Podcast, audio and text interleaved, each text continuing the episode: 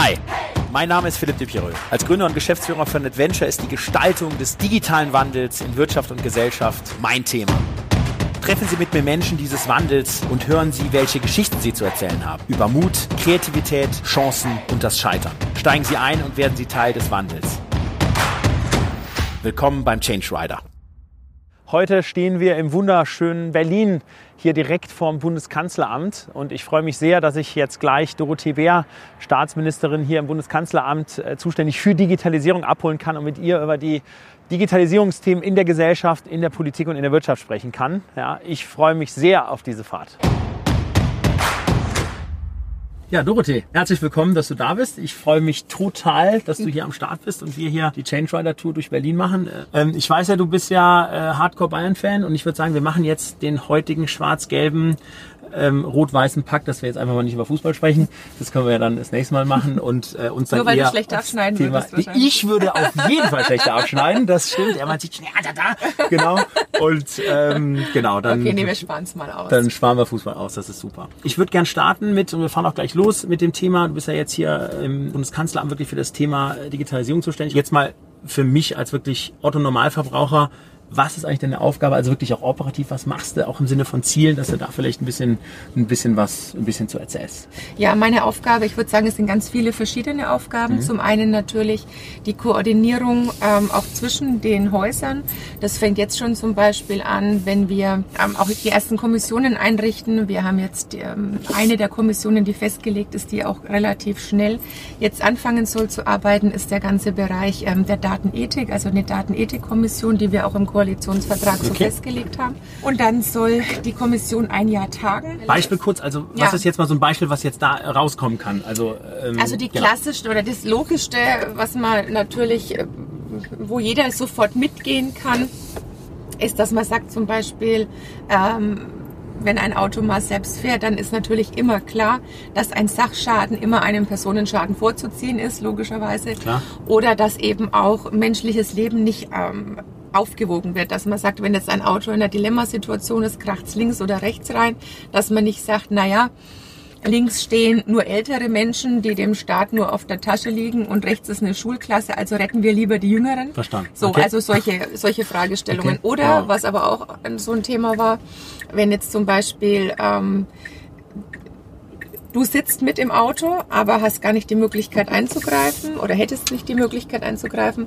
Und das Auto entscheidet dann, wenn es gegen die Wand fährt, ähm, stirbt nur einer. Wenn es in die Menschenmenge fährt, zehn. Nur der eine, der stirbt, ist der Fahrer. Kann man jemandem zumuten, in ein Auto einzusteigen, wenn man weiß, es würde sich im Zweifelsfall in der Abwägung immer gegen den Fahrer entscheiden, weil der alleine ist und eine Menschengruppe größer ist. So, das sind natürlich auch alles so Fragestellungen, die da auch diskutiert wurden. Was ich unterschätzt habe, was die Aufgaben betrifft, ist tatsächlich auch der Dialog mit der Bevölkerung, weil plötzlich sind da so 2000 Schreiben am Tisch in den ersten paar Tagen und das ist nichts Triviales, wo Leute sagen, oh, ich habe jetzt mal mein WLAN-Passwort vergessen, sondern alles, was wirklich nur im entferntesten mit Herausforderungen durch die Digitalisierung zu tun haben, hat man richtig gemerkt, dass für viele Leute einfach auch ein Ansprechpartner gefehlt hat. Und das sehe ich da auch als meine Aufgabe oder halt der Dialog mit den Verbänden ähm, und und und. Also da kommt ganz, ganz viel zusammen und ich glaube auch, dass sich das Amt und die Aufgaben auch innerhalb dieser Legislaturperiode ähm, ändern werden. Deswegen Okay. bin ich auch dankbar für eine gewisse Beinfreiheit, weil so genau festlegen, was die nächsten Jahre dann alles Verstehe. sein wird, wäre schlecht, wenn man es jetzt schon tun würde.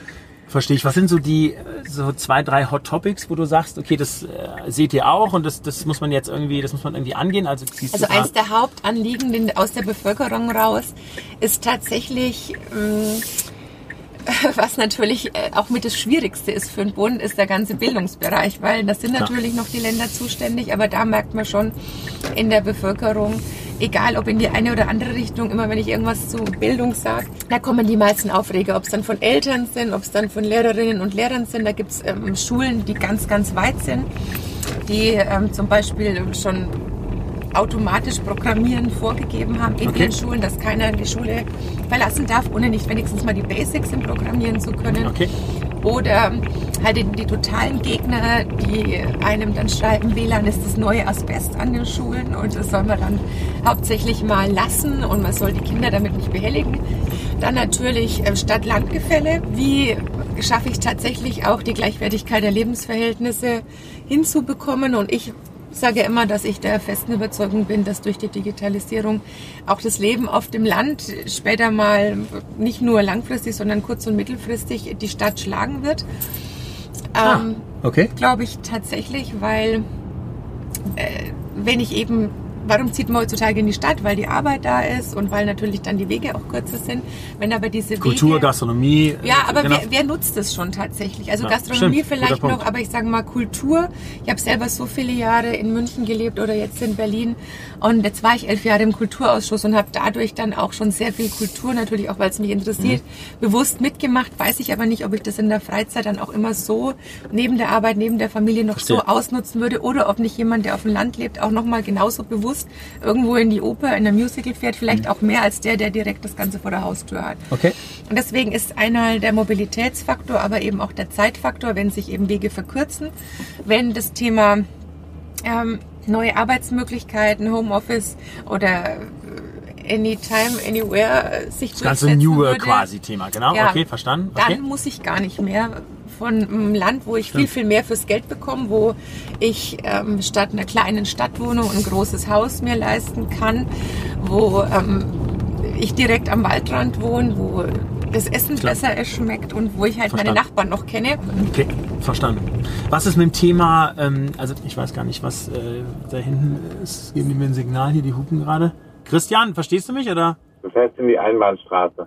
Oh, ich fand die Einbahnstraße. Oh, das ist doch, ja, genau. Ja, der guckt schon. Da kommt der Kollege auch schon. Ja, also sorry, die Frage fangen wir dann nochmal an.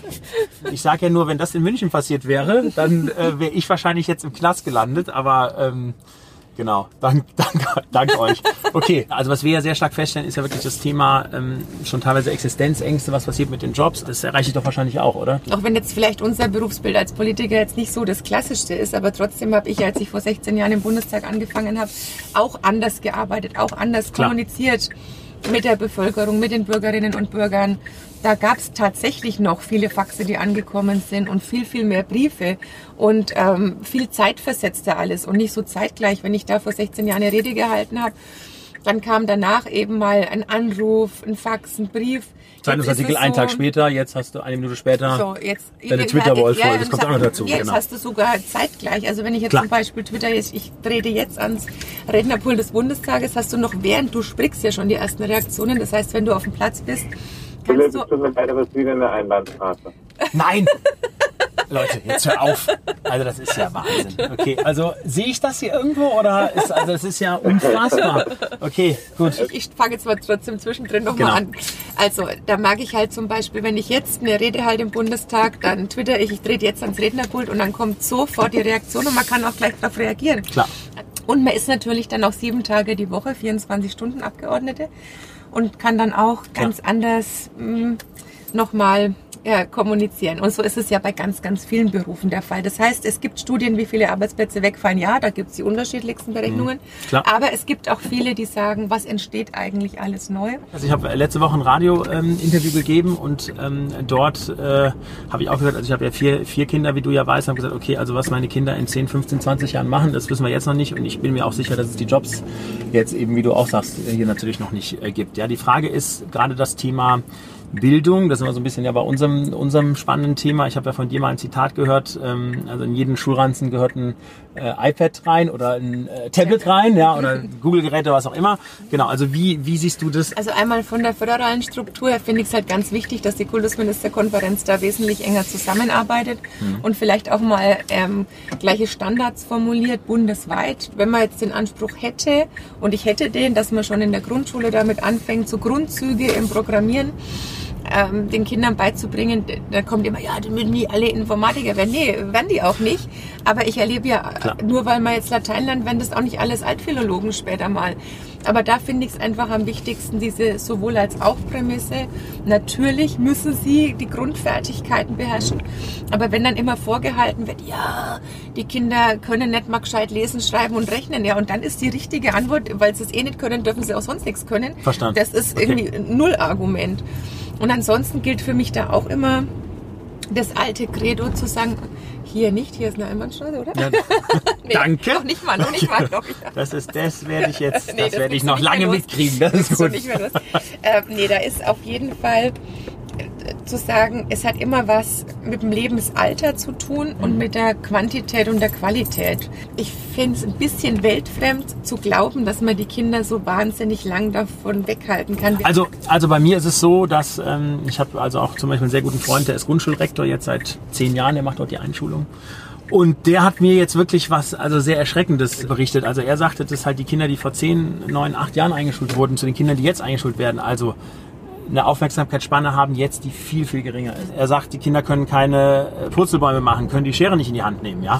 Haben äh, im Sinne der äh, Kreativität äh, da auch, sage ich mal, ganz klare Einschränkungen zu Kindern, die irgendwie vor sieben, acht, neun, zehn Jahren eingeschult werden. Die sind noch teilweise nicht mehr fit. Ja, also er sagte, Schwimmunterricht vor zehn Jahren hast du fünf Bahnen Einschwimmen gemacht und dann hast du drei Bahnen Wettkampf gemacht. Jetzt machst du irgendwie eine halbe Bahn Einschwimmen und dann machst du drei Bahnen Wettkampf, weil danach sind die alle kaputt. Ja, also und das finde ich natürlich eine ganz interessante Sicht, weil wenn man natürlich so jetzt mal, also wenn ich mich mal in der Öffentlichkeit bewege, mir ja mal Restaurants anschaue, was da passiert, ne, dass die Familien da am Tisch sitzen und da es schon irgendwie iPad-Ständer für Ja. neun Monate oder zwölf Monate alte Kinder gibt, da frage ich natürlich, okay Leute, das kann ja eigentlich nicht sein. Ne? Nee, also dass die Schwimmkompetenz massiv zurückgegangen ist, das ist ehrlicherweise auch nichts, was mit der Digitalisierung zu tun hat, sondern, also ich war selber jahrelang Vorsitzende der Wasserwacht, bin, Rettungs Perfektes Thema. bin Okay. Rettungsschwimmerin und das macht mir tatsächlich ganz große Sorgen. Okay. Aber das hat mir schon Sorgen gemacht, bevor jetzt dieses Thema, was hat es mit Digitalisierung zu tun? Ähm, es hat ganz viel damit zu tun, dass die kommunalen Schwimmbäder sich nicht tragen,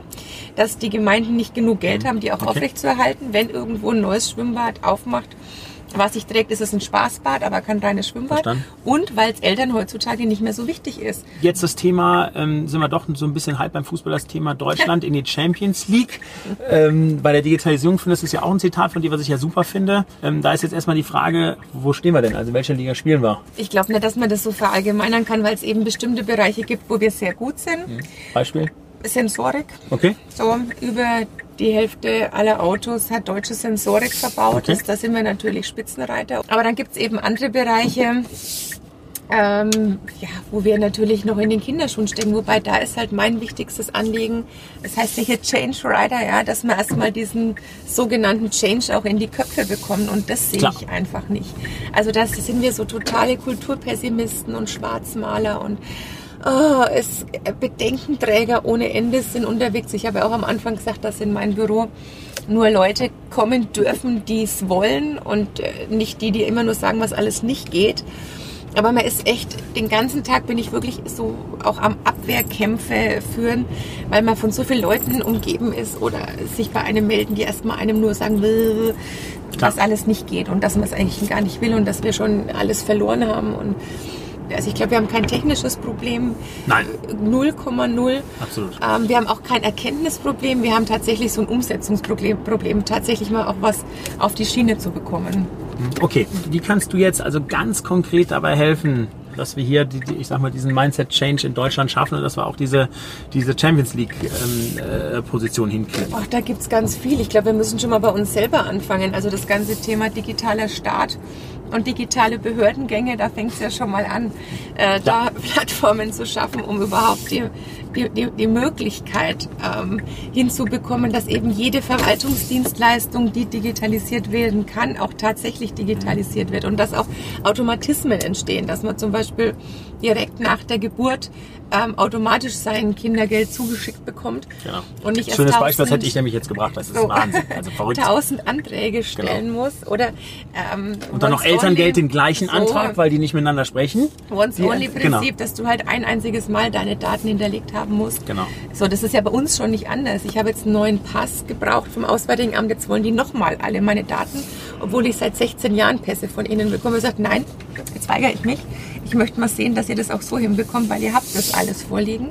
Das sind Sachen, die nerven die Leute zurecht und gerade dann auf dem Land hast du die Situation, dass du zwar schnell Termine bekommst, aber ewig weit fahren musst. Und in der Stadt hast du das Problem, dass du vielleicht kürzere Wege hast, aber dann eine Nummer ziehen musst und dann auch stundenlang beschäftigt bist, obwohl das alles eigentlich mit einem Mausklick zu erledigen wäre. Und das ist ja, wie gesagt, kein technisches Verstanden. Problem, sondern erstmal ein Umsetzungsproblem. Und wie, also das würde mich interessieren, also wie, weil das ist ja alles dann ja auch total dezentral, also beziehungsweise ja dann auch noch lokal. So, also wie, wie geht ihr das Thema an? Also ihr könnt ja, also ich würde ja jetzt sagen, wenn ich ja jetzt hier Wirtschafts, äh, Wirtschaftsboss wäre, sage ich mal, würde ich sagen, hier, Leute, also in zwei Jahren, drei Jahren muss das irgendwie digitalisiert sein, müssen wir so ein paar Ziele definieren. Ich sage ja immer hier, wie war das, Estland, habe ich mal Ministerpräsident kennengelernt, Steuererklärung drei Minuten, GmbH-Gründung 15 Minuten. Das Interessante ist übrigens, wenn du die Steuererklärung dort machst, kriegst du nach sieben Tagen dein Geld automatisch, ne? Und nach 15 oder 14 Tagen wird es halt automatisch eingezogen. Also das ist ja auch nochmal Wahnsinn, ne? Was da ja für ein Mechanismus dahinter steht. So, also so würden wir das ja jetzt machen. Aber habt, habt ihr da jetzt mal irgendwie eine grobe,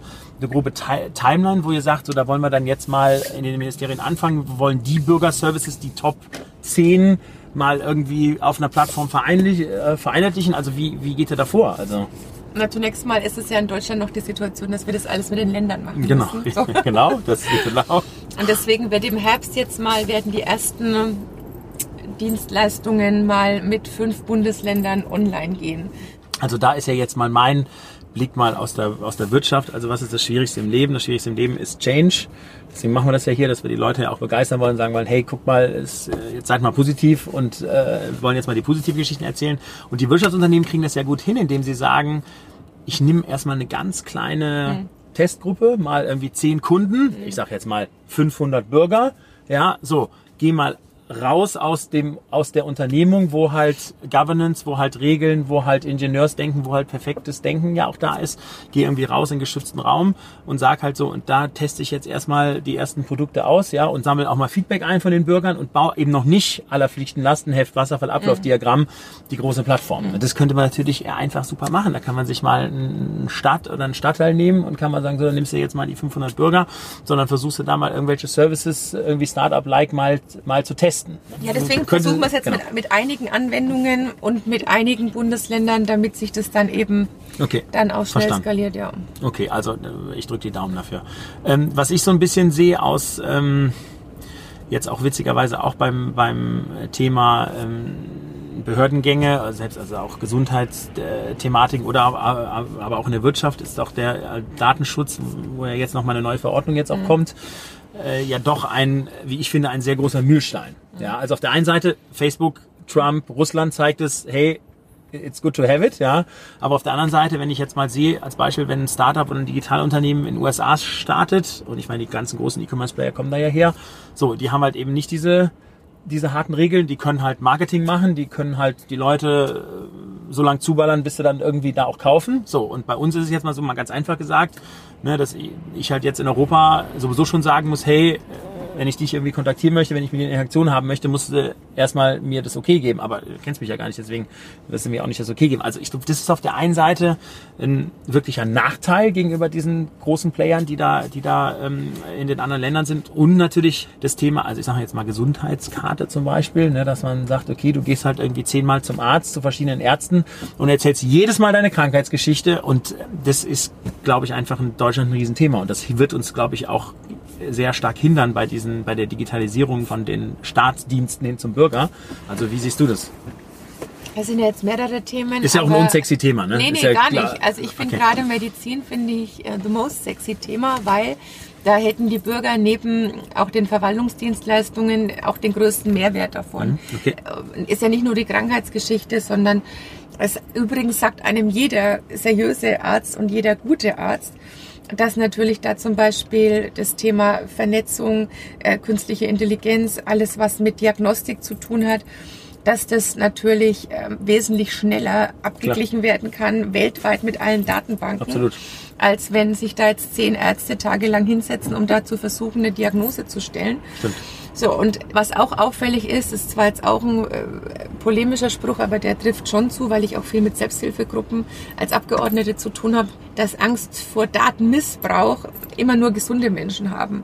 Also wenn man mit chronisch Kranken spricht, die So. da ganz, ganz viel Hilfe bekommen, Unterstützung bekommen, wenn man mit Eltern spricht, die in Selbsthilfegruppen sind für zum Beispiel Zucker, Diabetes 1 äh, bei Kindern die automatisch äh, Blutzuckerspiegel gemessen bekommen, die jetzt in neuen Studien dabei sind, wo jetzt Nanopartikel in die Blutbahn geschossen werden, ähm, die jetzt schon durch Anwendungen, die stattfinden, äh, irgendwie Chips implantiert haben, mhm. die jetzt vielleicht nicht in Echtzeit, sondern mit einer Verzögerung momentan noch von acht Minuten den Blutzuckerspiegel messen, aber dann durch die Übertragung den Eltern zeigen, in welche Richtung geht's nach oben, geht's nach unten und äh, die dadurch äh, keine nächtlichen Ausfälle mehr hatten und und und. Da gibt's ja für jedes Krankheitsbild auch irgendwelche Anwendungen, erlebt man einfach, dass die Daten ähm, gesichert sind und dass sie aber eine wahnsinnige Lebenserleichterung dadurch haben. Also da hängt auch alles mit allem zusammen und deswegen gäbe es da noch so viele Möglichkeiten, wenn bei uns nicht auch diese große Angst einfach vorhanden wäre, wie sie auch in vielen anderen Ländern gar nicht der Fall ist. Wie kann man das hinkriegen, dass man, dass man da den Leuten die Angst nimmt? Wir müssen insgesamt ein bisschen weniger abstrakt einfach drüber sprechen, sondern wenn jeder seine persönlichen Use Cases hat okay, ähm, und weiß, was bringt es mir eigentlich konkret. Wenn ich jetzt allgemein immer nur davon rede, wie toll das ist, wenn das Auto mal selber fährt, dann muss ich mich nicht wundern, wenn dann 70 Prozent der Deutschen sagen, oh nee, da habe ich Angst davor, will ich nicht. Oder dann so Sprüche kommen, ähm, ich lasse mir doch mein Fahrvergnügen nicht kaputt machen. Verstanden. Wobei es jetzt auch nicht immer ein Vergnügen ist, wenn man dann zu den Leuten sagt, okay, Fahrvergnügen verstehe ich. Das heißt, immer auf der Überholspur, auf der Autobahn bei bestem Wetter mit über 200 mit einem schnellen Auto. Die ganzen anderen Deppen sind nicht unterwegs, weil alle fahren ja schlecht, nur man selber fährt immer super. Ich habe noch nie jemanden kennengelernt, der von sich gesagt hat, er ist ein schlechter Autofahrer. Und alle immer super Autofahrer. Nur die anderen sind alle blöd.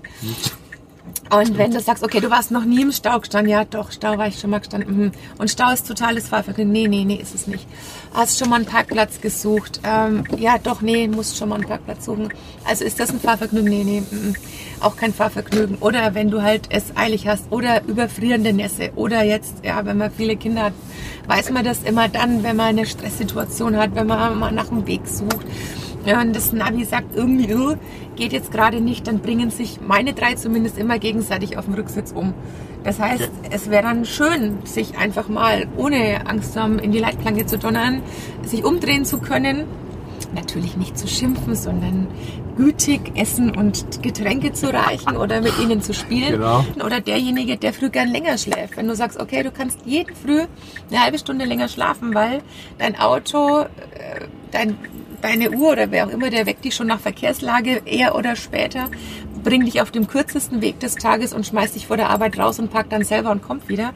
Dann findet jeder die Anwendung selbstfahrendes Auto plötzlich gut und nicht mehr schlecht. Aber wenn man so allgemein sagt, freut ihr euch da drauf, dass die alle mal selber fahren, sagt erstmal jeder, nee. Okay, verstanden. Und meinst du denn, dass die Politik, ich sag mal, in Sachen diese, dieser harten Datenschutzverordnung, dass man die lockern sollte? Da sagst du, das ist erstmal gut so. Also wie, genau, also wie, also das habe ich jetzt verstanden in Bezug auf die Use Cases, ja, aber ich meine. die Datenschutzgrundverordnung jetzt gut, jetzt, jetzt soll die erstmal in Kraft treten. Also so ein europäischer Kompromiss ist natürlich ein Kompromiss und ich mhm. nehme das schon ernst, die ganzen Beiträge, die ich jetzt lese von Leuten, die jetzt erstmal auch eine rechtliche Unsicherheit haben oder sich da noch nicht wissen, was auf sie zukommt. Aber jetzt ist sie noch nicht mal in Kraft getreten. Und das muss man da vielleicht auch mal dann abwarten, evaluieren, wie es sich dann tatsächlich darstellt. Grundsätzlich ist es ja erstmal gut, dass man gemeinsam europäisch auch versucht, was in der Hand zu haben, auch gegen die großen Player. Verstanden. Jetzt gerade ähm, von der Westküste, dass man sagt, wenn jetzt Europa da mal gemeinsam handelt und man sich dann nicht aussuchen kann, wenn man von außen kommt, wer hat in Land Europa rein, den genau. schwächsten Datenschutz und da gehen wir hin und was dann in den Nationalstaaten passiert, interessiert uns erstmal nicht Verstanden. an der Stelle würde ich sagen, give it a try und dann schauen wir mal dann, was dabei rausgekommen ist. Okay, okay. Und dann kann ja immer noch, ich meine, okay. das ist eine Demokratie, das ist ja nicht in Stein gemeißelt, das sind nicht die zehn Gebote. Wenn dann nachgebessert werden muss, muss nachgebessert werden. Aber Okay. Könnte jetzt zum Beispiel dann Deutschland sagen, nee, also wir haben jetzt Use Cases, da soll das irgendwie anders sein. Und könnten die, die, könnten die dann, dann irgendwie rauskommen? Oder, das, muss, das muss man doch wahrscheinlich dann wieder auf EU-Ebene verhandeln, oder? Also das muss natürlich in nationales Recht dann auch umgesetzt werden. Aber ich würde jetzt erstmal sagen, genauso ähnlich wie es bei ähm, anderen Gesetzen war, die es eben noch gar nicht gab, weil es sie gar nicht gebraucht hatte. Okay die wir vorher hatten, dass man dann sagt, ja, das war vielleicht gut gemeint, ähm, hat aber jetzt nicht funktioniert und dann muss eben an der Stelle nachgebessert werden. Und so unterschiedlich ähm, sind die Ängste jetzt nicht auch aus anderen Ländern, die dann an einen rangetragen werden. Noch ein wichtiges Thema, was ich gerne mit dir besprechen möchte, ist das Thema Diversity.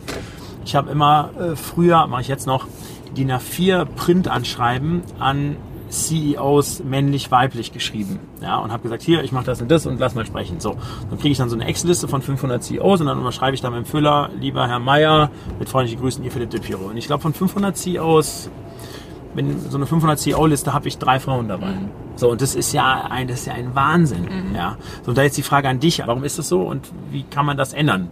Hast du da, hast du da eine Einschätzung oder Ideen?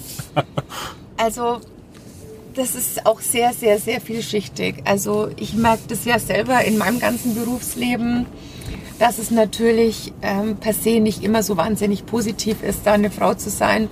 Äh, wird jetzt jeder dann sich groß wieder drüber aufregen, aber es ist natürlich so. Ich habe das auch erlebt, auch bei Journalisten bin ich mir sicher, dass mir bestimmte Fragen gar nicht gestellt worden wären, wenn ich jetzt ein Mann gewesen wäre. Oder ich habe am Tag der Verkündung, dass ich jetzt hier Digitalstaatsministerin werde, sogar von der Agentur, die dann gedreht haben, die Frage noch im Jahr 2018 gestellt bekommen, wie ist es jetzt eigentlich so als Frau so ein wichtiges Thema verantworten zu dürfen? Nein. Ja. So, und dann habe ich gesagt, wie ist es eigentlich so als männlicher Journalist so eine scheiß Frage zu stellen? Also ich bin da aber auch im Laufe okay. der Jahre gnadenloser geworden. Aber das hat man natürlich immer noch, oder? Wenn ich jetzt neulich mit einem okay mit einem großen CEO unter vier Augen gesprochen habe, dann sagt er, ja, ich habe das gestern wieder bei dem und dem Empfang gemerkt. Die Tatsache, dass du eine Frau bist, äh, alleine das befähigt schon viele, da schlecht drüber zu sprechen. Und das ist immer noch so. Aber da finde ich es auch wieder spannend, wenn ich mit ähm, einem männlichen Referenten unterwegs bin, hat man auch immer das Gefühl, ernster genommen zu werden, als wenn ich mit einer zweiten Frau unterwegs bin. Ja also es hat sich da nicht so wahnsinnig viel geändert. Okay. Wir haben ja lange über Quoten diskutiert und ich gebe zu, ich war früher nie eine große Freundin der Quote, weil ich immer so als Teenager oder auch später noch der festen Meinung war, dass es halt ganz viel auch mit Leistung zu tun hat und dass es egal ist. Man stellt aber fest, es kamen ja die Tage erst die neuesten Zahlen raus, dass tatsächlich sich nur da was verbessert hat an der Beteiligung von Frauen jetzt ähm, in den Aufsichtsräten, wenn tatsächlich auch eine Verpflichtung da war. Nur dann hat sich was getan. Immer dann, wenn keine da ist, tut sich nichts. Und deswegen ist die Quote, auch wenn sie eine Krücke ist, in manchen Bereichen einfach notwendig. Aber es hat auch ganz viel damit zu tun, dass Frauen auch einfach an sich selber in der Regel andere Maßstäbe anlegen. Das erlebe ich auch. Ich erlebe das selber auch als Arbeitgeberin, was Gehaltsverhandlungen betrifft, dass dann die Frauen, die mir gegenüber sitzen, wesentlich bescheidener sind. Oder ich sage, möchtest du nicht mal mehr verlangen? Oder äh, da ist, da gibt's nicht viele, die dann sich auch was zutrauen oder die sich ganz leicht dann auch mal was aus reden lassen. Also ich sage jetzt mal auch überspitzt, aber die Erfahrung ist trotzdem da.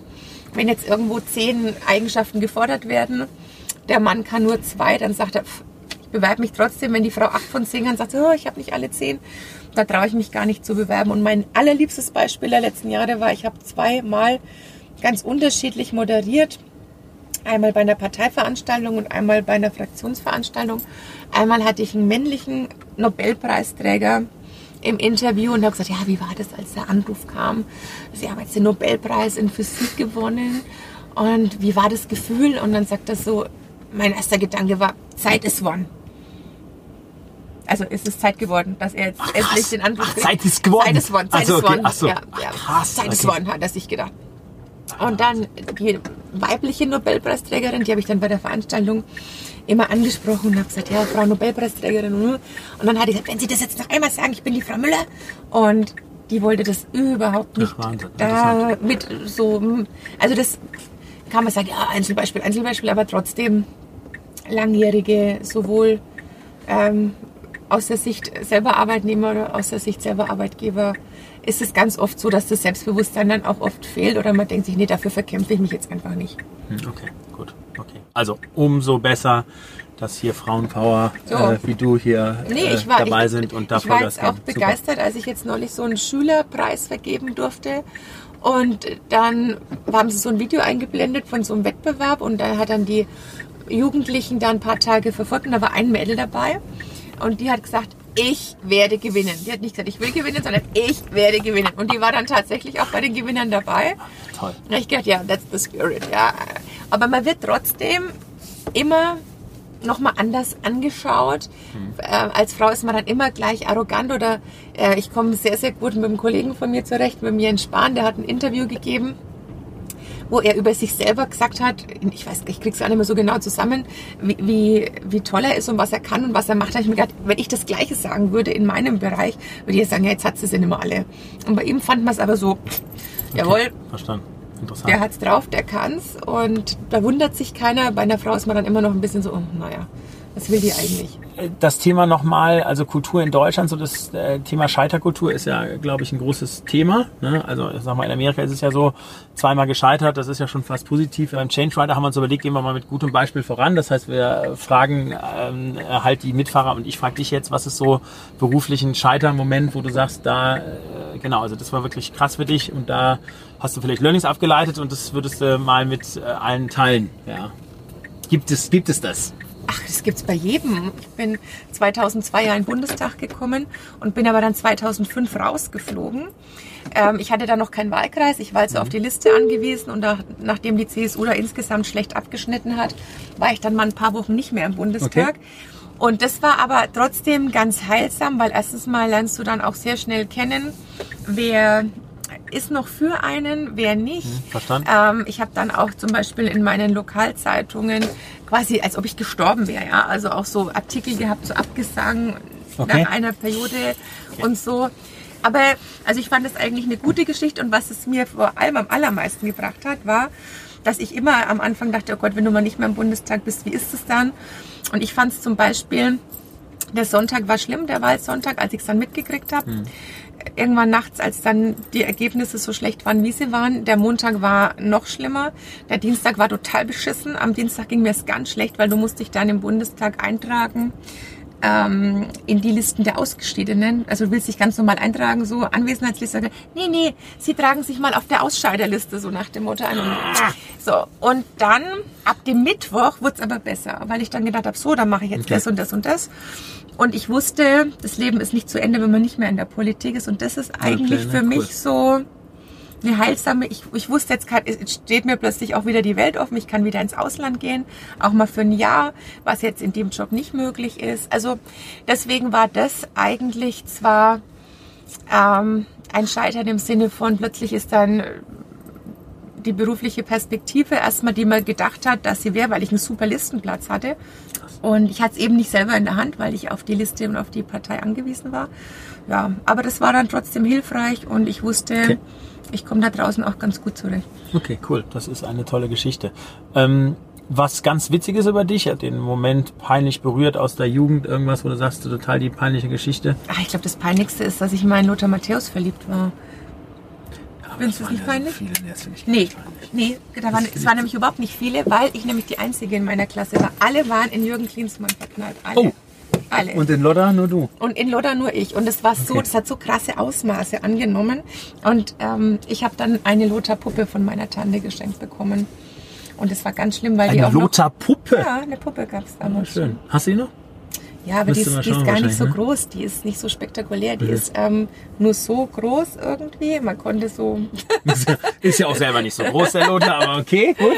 ja, gut, dass es manchmal bei Jugendschwärmereien bleibt. Okay, ja, cool, super. Okay, ähm, hast du jemanden, der dich total inspiriert und begeistert? Also im Sinne auch vielleicht von einer Nominierung für eine Change Rider Fahrt? Also, wen könntest du einladen? Da gibt's natürlich viele, aber ich sag mal so von der Inspiration her und von dem, was sie aus ihrem Leben gemacht hat, würde ich die Magdalena Rogel einladen.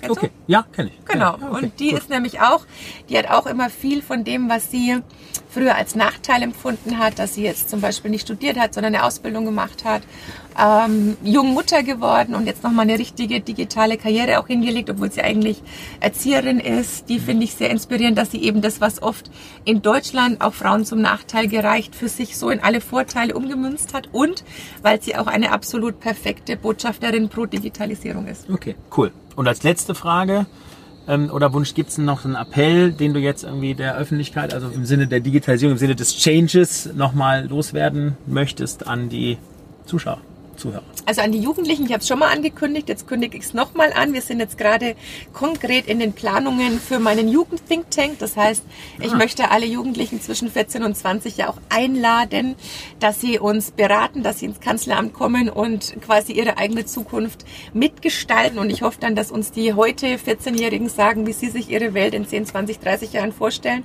und dass wir jetzt dann auch darauf aufpassen, da nichts kaputt zu machen für euch. Cool. Wirtschaft? Leben am Limit. Also auch mal eben irgendwas zu machen, sich aus seiner Komfortzone raus ähm, zu bewegen und sich immer zu überlegen, was wäre das Allerallerschlimmste, was passieren kann. Und dann ist es nämlich meistens auch gar nicht so schlimm. Und auch da diejenigen, die gestalten wollen, herzliche Einladung, sich zu melden mit guten Ideen. Und diejenigen, die nur was Negatives zu sagen haben, die bleiben bitte zu Hause. Was für ein tolles Schlusswort. Dorothee, vielen Dank, das war eine tolle Fahrt. Zweimal bin ich in die Einbahnstraße verkehrt ja, reingefahren. Dreimal, das ist ja total. Dreimal, nee, ich glaube zweimal. Wir werden das prüfen, ist ja alles auf Band. Also vielen, vielen Dank. Ich ähm, ja, bin also wirklich total begeistert und ich wünsche dir alles, alles Gute, dass Danke. du hier in dem Team äh, Deutschland nach vorne bringst. Ähm, ich sage mal, wir, wir brauchen in der Politik wirklich äh, junge, engagierte, wirklich tolle, tolle, tolle, tolle Leute. Und ähm, ja, und du wirst das, äh, du wirst das, du wirst das gut machen. Ich danke dir und wie gesagt, bis auf deine falsche Fußballbegeisterung fand ich es auch eine nette Geschichte. Wunderbar, alles, alles Gute. Dank dir. Dann, ciao. Super. Zwei oder dreimal Einbahnstraße? Zwei. Zwei. Wahnsinn. Okay.